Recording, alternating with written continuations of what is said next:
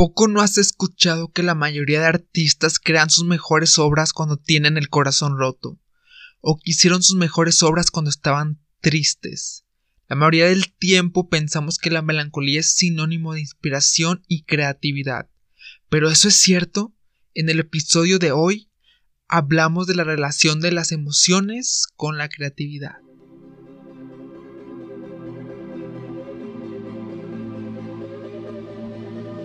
Mi nombre es Miguel Flores, o también conocido como Kordeyevsky por alguno que otro proyecto creativo. El propósito de este podcast es crear una comunidad de creativos y emprendedores para ayudarnos mutuamente a cumplir cualquier proyecto o negocio que tengamos en mente. Yo de mi parte estaré compartiendo un montón de contenido, un montón de ideas, historias de éxito, hábitos, crecimiento personal y todo lo que sea necesario para poder concretar nuestras ideas. Espero que me acompañen y juntos crezcamos en el camino. Hey, ¿qué tal descomunales? Bienvenidos a un episodio más de Descomunales Podcast. En el episodio de hoy hablaremos sobre la melancolía en la creatividad. Es cierto que el ánimo melancólico genera más creatividad o qué hay detrás. Y como siempre me esforcé un chingo en hacer una investigación a detalle y la neta es que quedó un episodio muy muy chingón. Pero primero lo primero, ustedes qué tal, cómo han estado, qué tal ha estado yendo su semana, la la neta es que ha estado muy chida. El episodio pasado fue un episodio muy intenso, la verdad. Pero era algo de lo que se tenía que hablar sí o sí. Así que, pues bueno, la neta es que quedó chido y espero que les gustara el episodio. También espero que me hayan ayudado a compartir un poco, pero bueno, vamos con el contenido de este episodio. Vamos a hablar hoy sobre creatividad, sobre melancolía, tristeza, sobre las emociones y su conexión con los momentos creativos, esos momentos donde nos sentimos más motivados a crear. Voy a empezar el episodio con una definición de melancolía.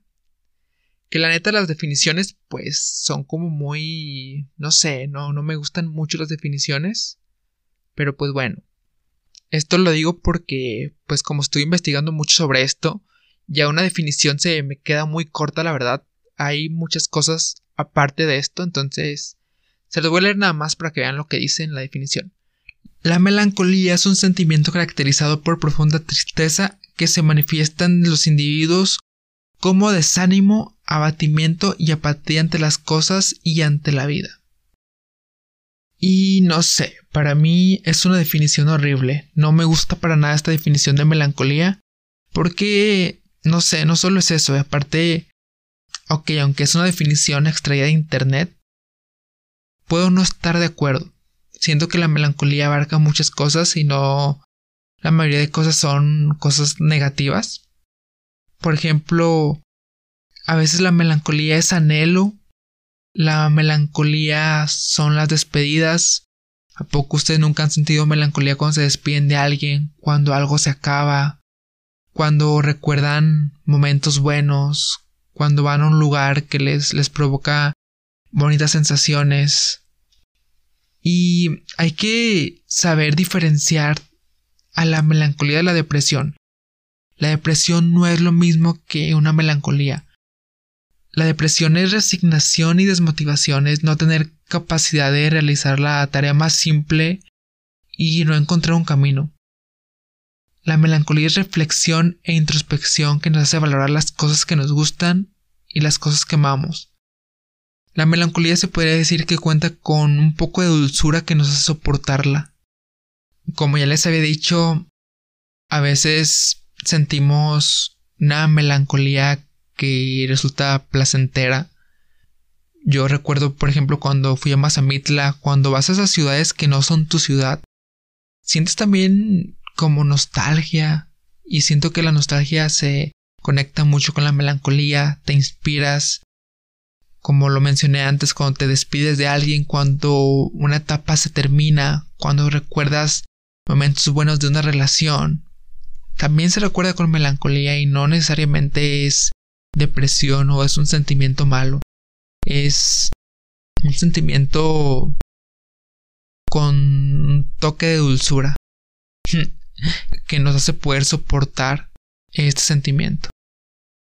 ya empezando un poco más a contar sobre esto de la melancolía en relación con la forma que tenemos de crear, vamos a hablar un poco de, cuál era la relación de la melancolía o cómo se veía la melancolía en el pasado.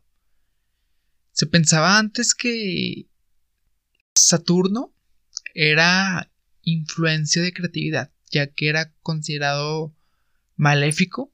A ver, pero es que también para que entiendan esto, es que antes se consideraba que los planetas, que había dos conjuntos de planetas, los planetas benéficos y los planetas maléficos. Saturno era considerado un planeta maléfico y se pensaba que era como como lo que nos brindaba la creatividad, como lo que nos brindaba esa melancolía.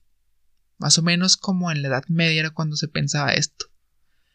Más o menos en esa misma época existió un filósofo pues muy famoso que era Aristóteles, que él pensaba que la melancolía era una facultad privilegiada, que las personas que sentían melancolía o que les daba sentimiento de melancolía eran personas como muy inteligentes, muy privilegiadas, personas únicas. No se pensaba pues que era como una facultad que le podía dar a cualquier persona, sino que nada más las personas inteligentes y creativas, las mentes brillantes, eran capaces de sentir melancolía. Hubo otro güey que este no me acuerdo muy bien este, a qué se dedicaba. Y en esa misma época basándose en estas ideas del otro filósofo, se consideraba que la melancolía era una condición de superioridad espiritual e intelectual. Aseguraba que los inspirados en este, en este sentimiento eran partícipes, o más bien como que, tenían una especie de locura divina. Y a partir de entonces se aceptó la idea de que el artista pues creaba bajo un estado de enajenación y hay que decir que estas ideas se mantuvieron durante esa época, o sea, en esa época era que la persona que sentía melancolía o que o que, que, podía sentir melancolía era una persona superior a las demás. Eran como mentes brillantes, porque era como el como que ese sentimiento que los hacía crear. Mientras hacía esta investigación, me encontré a un pintor que se llama Edvard Munch, algo así, Edvard Munch. Y la neta es que yo creo que ya lo conocen. No sé si lo pronuncié bien, pero yo creo que ya lo conocen. O sea, su obra más famosa es la del grito. La de donde sale como un personaje eh, haciendo como la figura de un grito con las manos y la boca. Y alrededor de él salen como unas ondas de colores. Yo creo que si lo conocen, si han visto esa pintura, es muy muy famosa. Igual al momento de compartir este episodio voy a compartirlo con las obras de, de Edvard. Pero la neta es que son unas obras, era un artista que creaba mucho en base a la melancolía. Y tú puedes ir y puedes observar sus obras y puedes ver la inspiración que recogía de esa, del estado de melancolía. Es como, wow.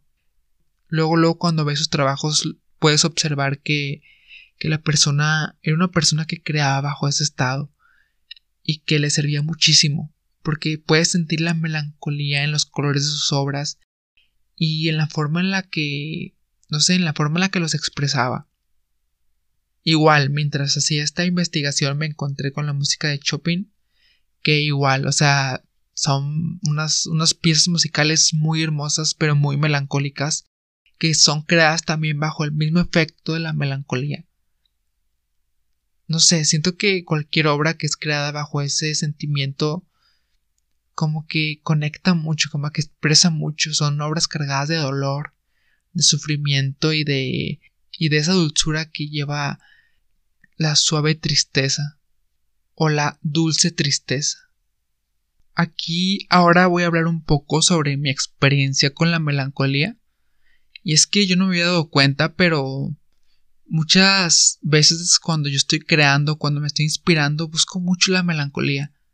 Y justo en esta investigación fue que me di cuenta que es así, o sea, por una parte yo ya sabía que me gusta este sentimiento, pero no sabía que casi siempre me gustaba inspirarme en esto y que las obras que consumo están muy basadas en lo melancólico, en los, los colores que expresan como esa dulce tristeza.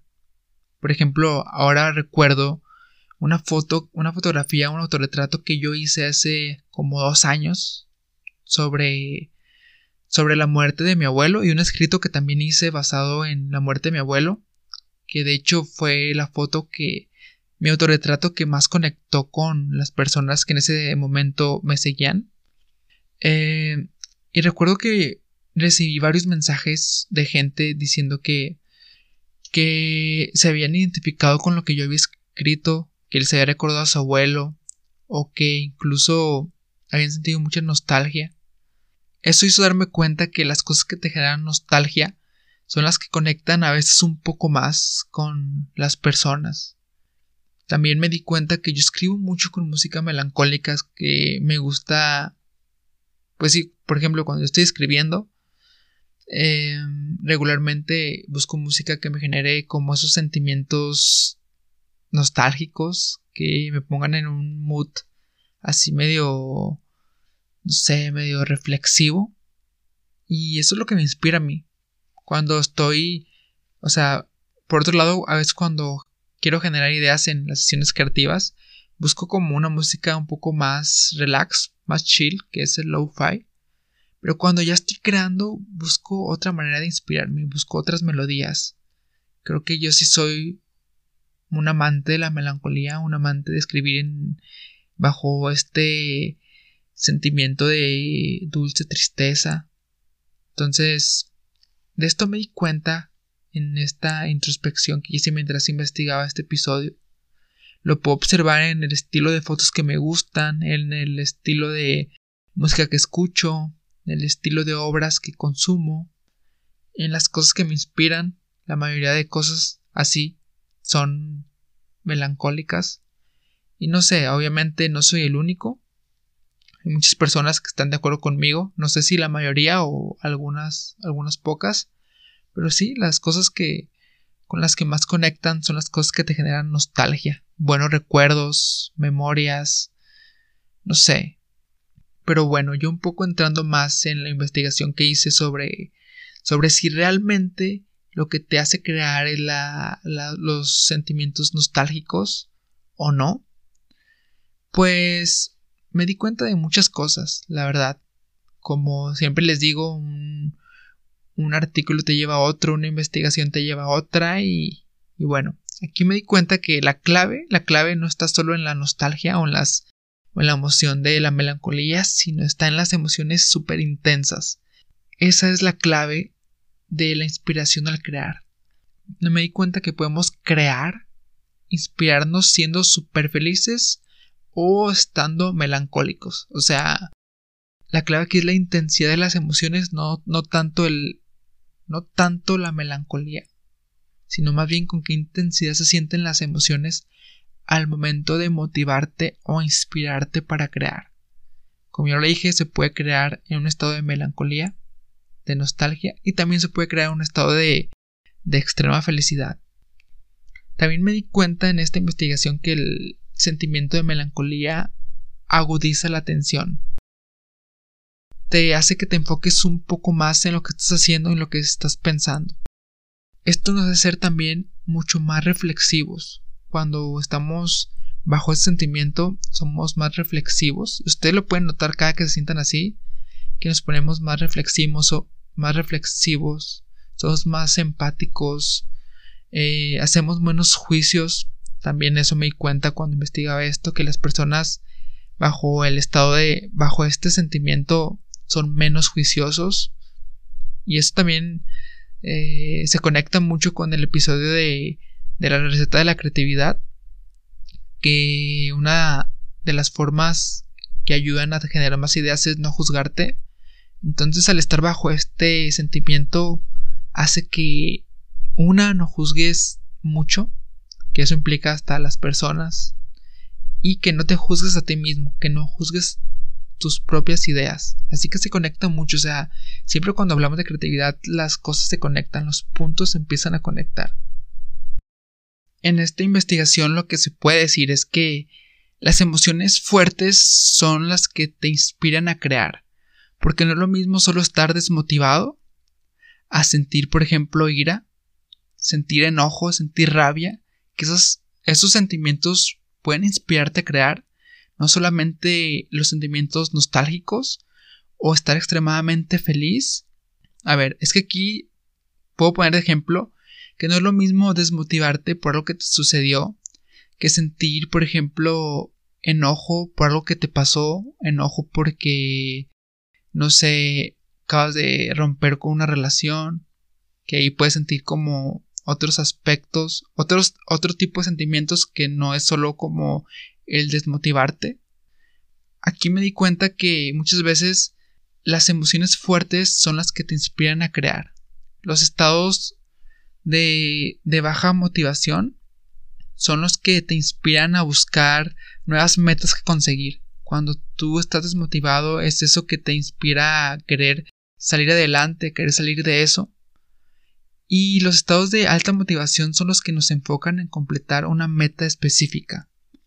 Entonces aquí hay de dos. Estados de baja motivación son los que nos inspiran a buscar nuevas formas de, de hacer cosas, nuevas metas, nuevos objetivos y los estados de alta motivación son los que nos inspiran a lograrlos. Hay que saber diferenciar los estados de baja motivación y los de alta motivación y qué podemos lograr en ellos. Y bueno, otra cosa muy interesante que me di cuenta en este episodio es que muchas veces para crear, otra receta muy chida es que se juntan muchas emociones.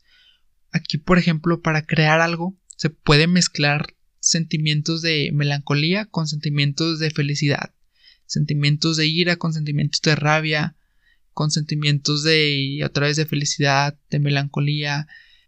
Según la investigación, estos sentimientos mezclados son una buena combinación para que las ideas surjan y para que seas más creativo.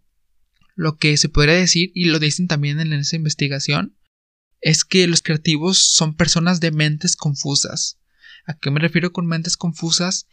Que la mayoría de veces al crear están mezclando un chingo de emociones y no solamente una emoción.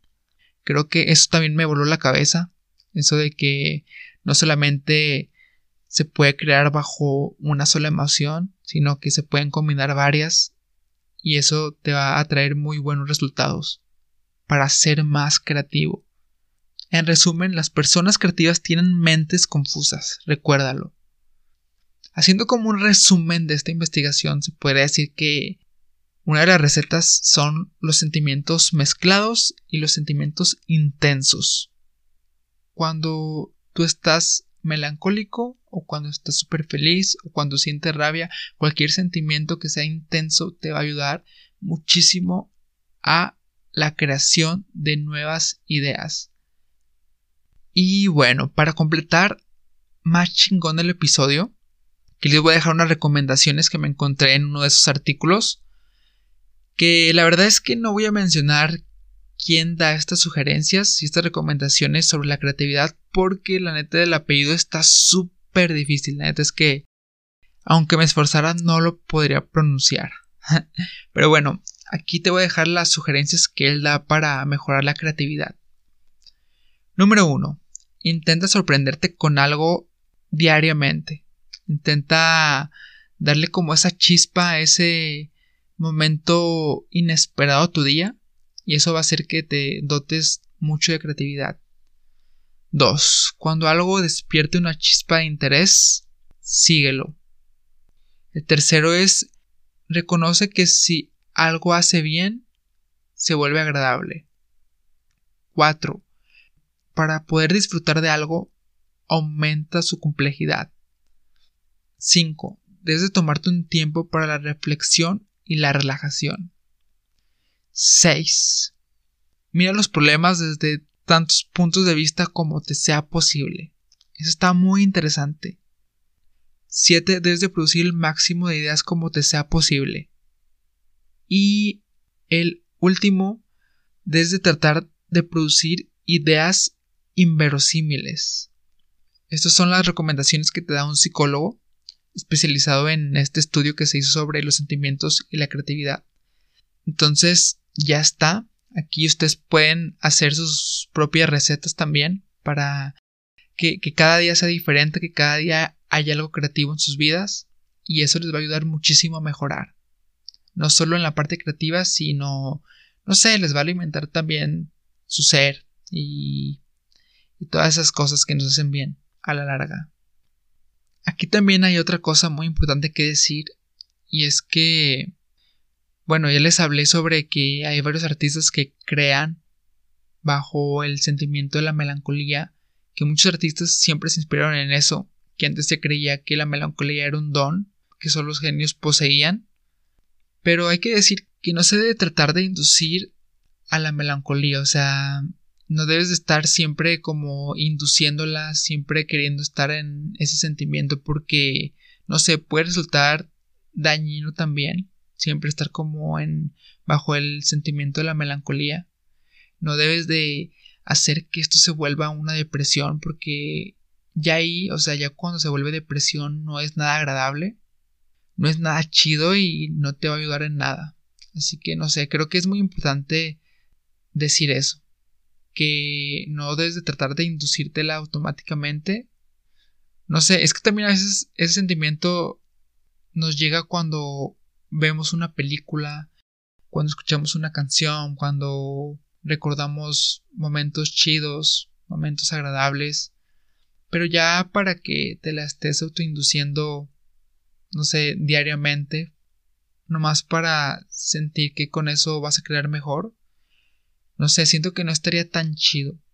También importante aclarar, como ya les dije, la depresión no es melancolía y la depresión no te va a ayudar a curar y la depresión no es un sentimiento agradable.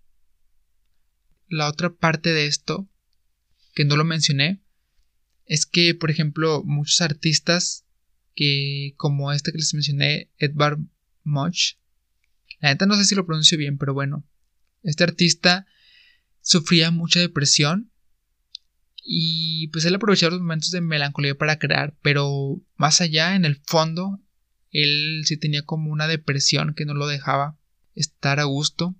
Otro músico también, que, que creaba bajo el efecto de, bajo el sentimiento de la melancolía, hizo su última obra muy, muy triste.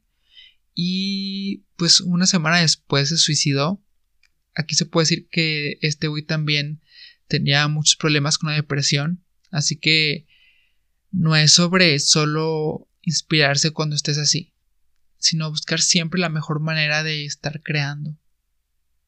En conclusión, no solo la melancolía es el sentimiento que te ayuda a crear, sino la receta mágica que se encuentra en las emociones fuertes, en la intensidad de ellas y en cómo se pueden mezclar entre sí.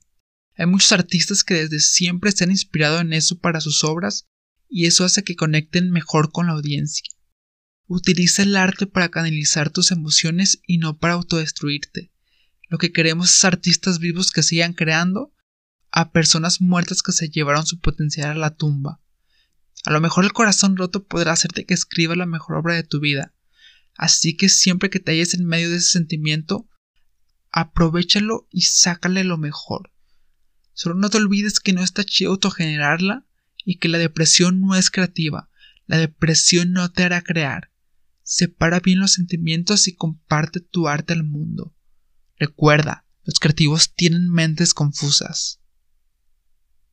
Pero bueno, yo creo que hasta aquí voy a dejar el episodio de hoy.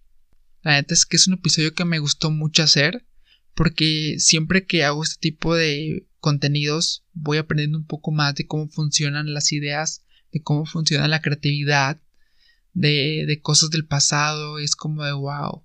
No solo, no solo estoy generando contenido, sino también estoy aprendiendo muchísimo. Espero que ustedes igual aprendan conmigo y disfruten este contenido. Espero que les guste este proyecto, que me sigan apoyando y que si les sirvió este episodio me ayuden compartiéndoselo a un amigo o, compartiéndolo en sus historias. Espero también que vean las obras del artista que les mencioné, la música de Chopin. Como ya les dije, no sé si lo estoy pronunciando bien, pero bueno, espero que sí. Hay más artistas que encontré que se inspiraban en la melancolía, así que si puedo se los voy a dejar en la descripción. Si no, ahí se los comparto por Instagram. Pero bueno, hasta aquí voy a dejar el episodio de hoy. Espero que estés teniendo un excelente día Espero que estés teniendo una excelente semana.